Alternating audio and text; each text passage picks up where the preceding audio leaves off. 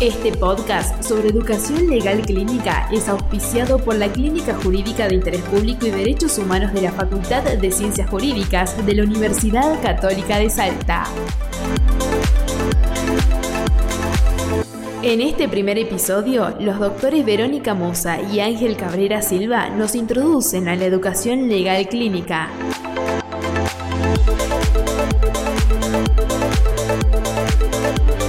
La educación legal clínica es una herramienta para la enseñanza del derecho que tiene su origen en los Estados Unidos en la década del 60.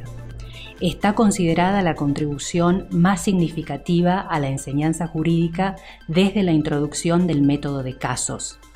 Es una pedagogía de la práctica crítica del formalismo jurídico que está arraigada en el convencimiento de que el derecho puede ser una herramienta para la transformación social. Existen clínicas jurídicas especializadas en los temas más variados, derecho ambiental, derecho de la niñez, derecho de inmigración, derechos del consumidor y muchos otros. Nuestra clínica jurídica en UCASAL abordará problemáticas consideradas de interés público y cuestiones de derechos humanos, interesándose por casos que tengan la potencialidad de beneficiar a muchas personas o impactar en la política pública. A continuación, el doctor Ángel Cabrera Silva, docente clínico en Boston, Estados Unidos, nos cuenta sobre el método clínico y el rol de la universidad en la producción de conocimiento con utilidad social.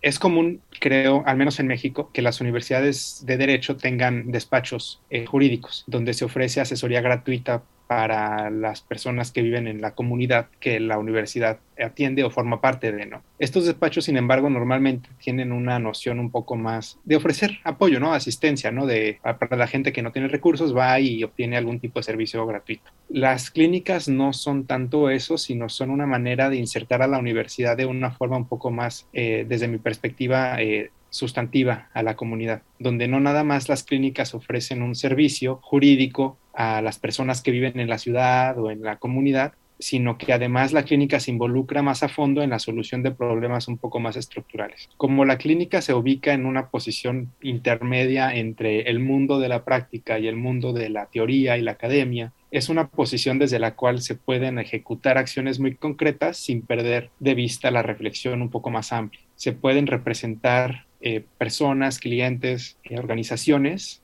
y al mismo tiempo dentro de la universidad reflexionar sobre problemas más amplios. Aquí, por ejemplo, en la universidad de, en las universidades de Estados Unidos, en la Universidad de Boston, existe una clínica donde se ofrece asesoría jurídica a personas que están buscando asilo en los Estados Unidos, personas centroamericanas o extranjeras que buscan asilo en Estados Unidos, y eso pues ofrece un servicio jurídico pues, concreto, ¿no? O sea, se atiende a una población que necesita servicios y que no tiene recursos. Y la universidad cumple esa función social, ¿no? De, contribuir. Pero al mismo tiempo, la propia clínica, como está en este espacio, atiende gente, pues está en la posición perfecta para empezar a estudiar los problemas más estructurales. ¿Cuáles son las estructuras dentro del sistema jurídico estadounidense que están impidiendo eh, que las solicitudes de asilo prosperen, los problemas en la legislación a nivel del Estado, a nivel federal, problemas en la legislación internacional y las posibles soluciones a una dimensión un poco más amplia, que es una posición que eh, no se puede tomar si no estás, si no tienes el lujo de poderte dar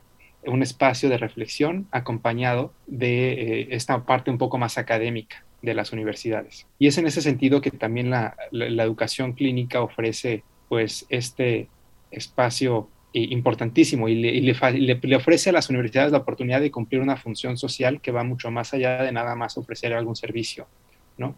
sino que implica también construir soluciones más grandes a problemas más complejos.